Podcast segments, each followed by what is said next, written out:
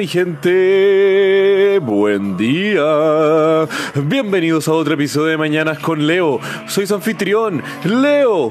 Miércoles 31 de octubre. Ah, ah, ah.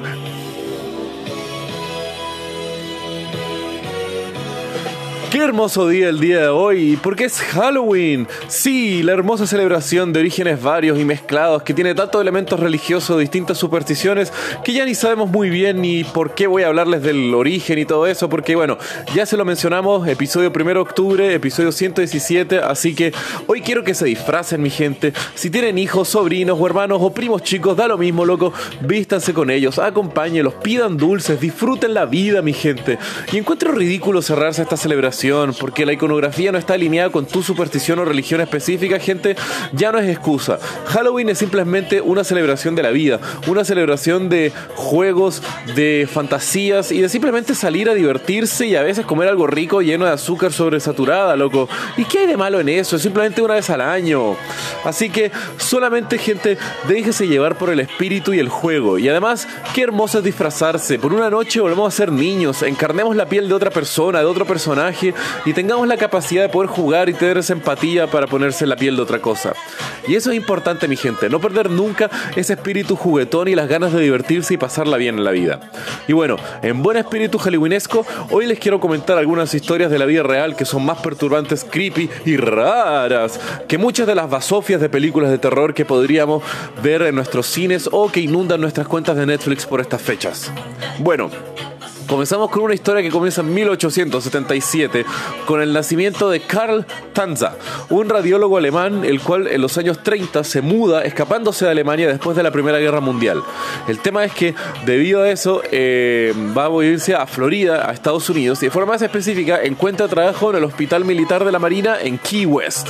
El tema es que en 1930, 1929, eh, perdón, Carl conoce a la hermosa María Elena Milagros de Hoyos, una mujer cubana cubana-americana que según recuentos de la época tenía una belleza despamparante y Carl queda totalmente deslumbrado por ella, el cual confesa que había soñado por muchos años con una belleza de pelo negro y que efectivamente María Elena era esa belleza.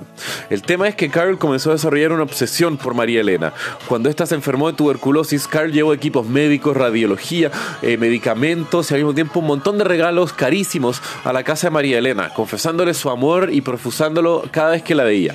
El tema es que no hay ningún testigo que podría corroborar que María Elena le respondía a ese efecto de cualquier forma amorosa. El tema es que lamentablemente María Elena fallece en 1931, solo a un año de haber conocido, pero eso no detiene la obsesión de Carl, al contrario, pues durante los meses siguientes eh, Carl comenta de que el alma de María Elena le aparecía en sueños y le hablaba durante el día.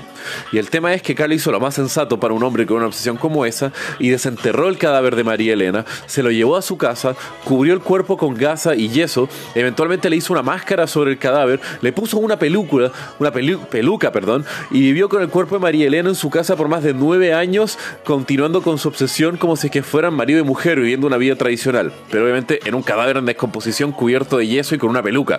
El tema fue de que algunos vecinos vieron esto y avisaron a la familia María Elena, las cuales volvieron a hacer una demanda contra Carl y así lograron recuperar el cuerpo pero sin antes que el cuerpo de María Elena fuera eh, descubierto por una casa funeraria, la cual lo pusieron a disposición del público, recibiendo casi 7.000 visitantes en la casa funeraria para sacarle fotos y al mismo tiempo ver el cadáver de María Elena, hasta que eventualmente fue vuelto a ser puesto eh, bajo tierra en una tumba sin nombre y su localización solo notificada a la familia. ¿What?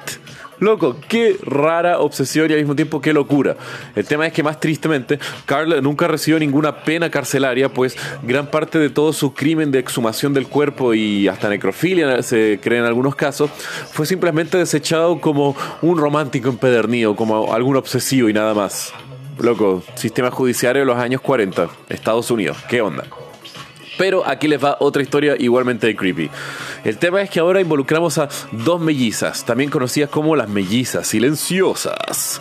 El tema es que June y Jennifer Gibbons eran dos niñas nacidas de migrantes caribeños viviendo en Gales, en el Reino Unido, en los años 70. El tema es que June y Jennifer eran extremadamente discriminadas por sus compañeros, pues eran las únicas niñas negras en todo el condado. El tema es que fueron cada vez más y más ostracizadas por su comunidad, quedando cada vez más y más recluidas y confinando solamente en sí mismas.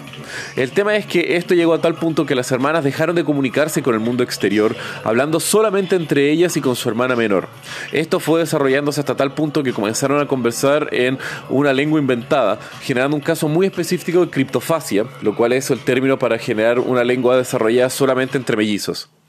El tema es que estas dos hermanas fueron hospitalizadas por 11 años debido al estado catatónico y incomunicable que tenían con el mundo externo.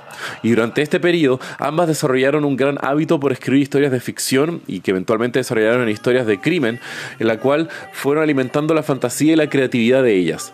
El tema es de que ellas lograron hasta publicar un par de libros exitosos durante su periodo de internación, pero el tema es que el infierno que ellas estaban sufriendo en el internado y en el sanatorio ya era demasiado Tokyo. Hasta llegar a tal punto que las dos hermanas llegan a la conclusión que una de ellas debería morir para así poder salvar a la otra del infierno en el cual ellas estaban viviendo. Es por eso que deciden formar un pacto en la cual si una de ellas fallece, la otra tendría que prometer vivir una vida normal como el resto del mundo. Y luego de discutirlo, Jennifer se ofrece para sacrificarse y a los pocos días fallece una miocarditis intensa o una inflamación del corazón, pero sin haber recibido droga alguna o haber tenido problemas cardíacos previos, haciendo que su muerte hasta el día de hoy sea un misterio total. El tema es que después de fallecer Jennifer, su hermana June comenzó a hablar de forma normal y comportarse como otra niña, siendo brevemente liberada del sanatorio y luego un periodo de chequeo médico y clínico por distintos profesionales, no encontraron ninguna secuela o problema mental, como si es que simplemente un día para otro decidió, como había dicho su promesa con su hermana, haber vivido una vida normal. Y eso es como si hasta el día de hoy June ha vivido una vida normal, ha publicado libros de ficción, algunos libros de crímenes, pero al mismo tiempo está la sombra de su hermana acechándola durante toda su vida.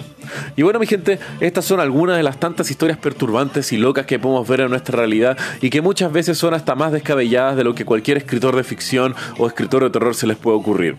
Pero bueno, mi gente, si quieren saber más de lo que sabré el día de hoy, pueden ver los links en la descripción del episodio. Y como ya saben, que tengan un muy buen día. Los quiero, mi gente. Besos.